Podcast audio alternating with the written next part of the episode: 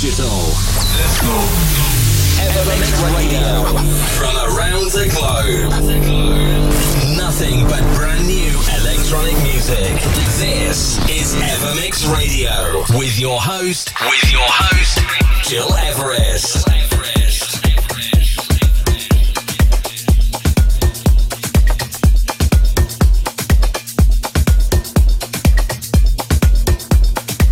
Hi, it's me, Geras, and it's time to kick off this new Evermix episode 436, our March monthly recap with all the essential tunes you've discovered in March.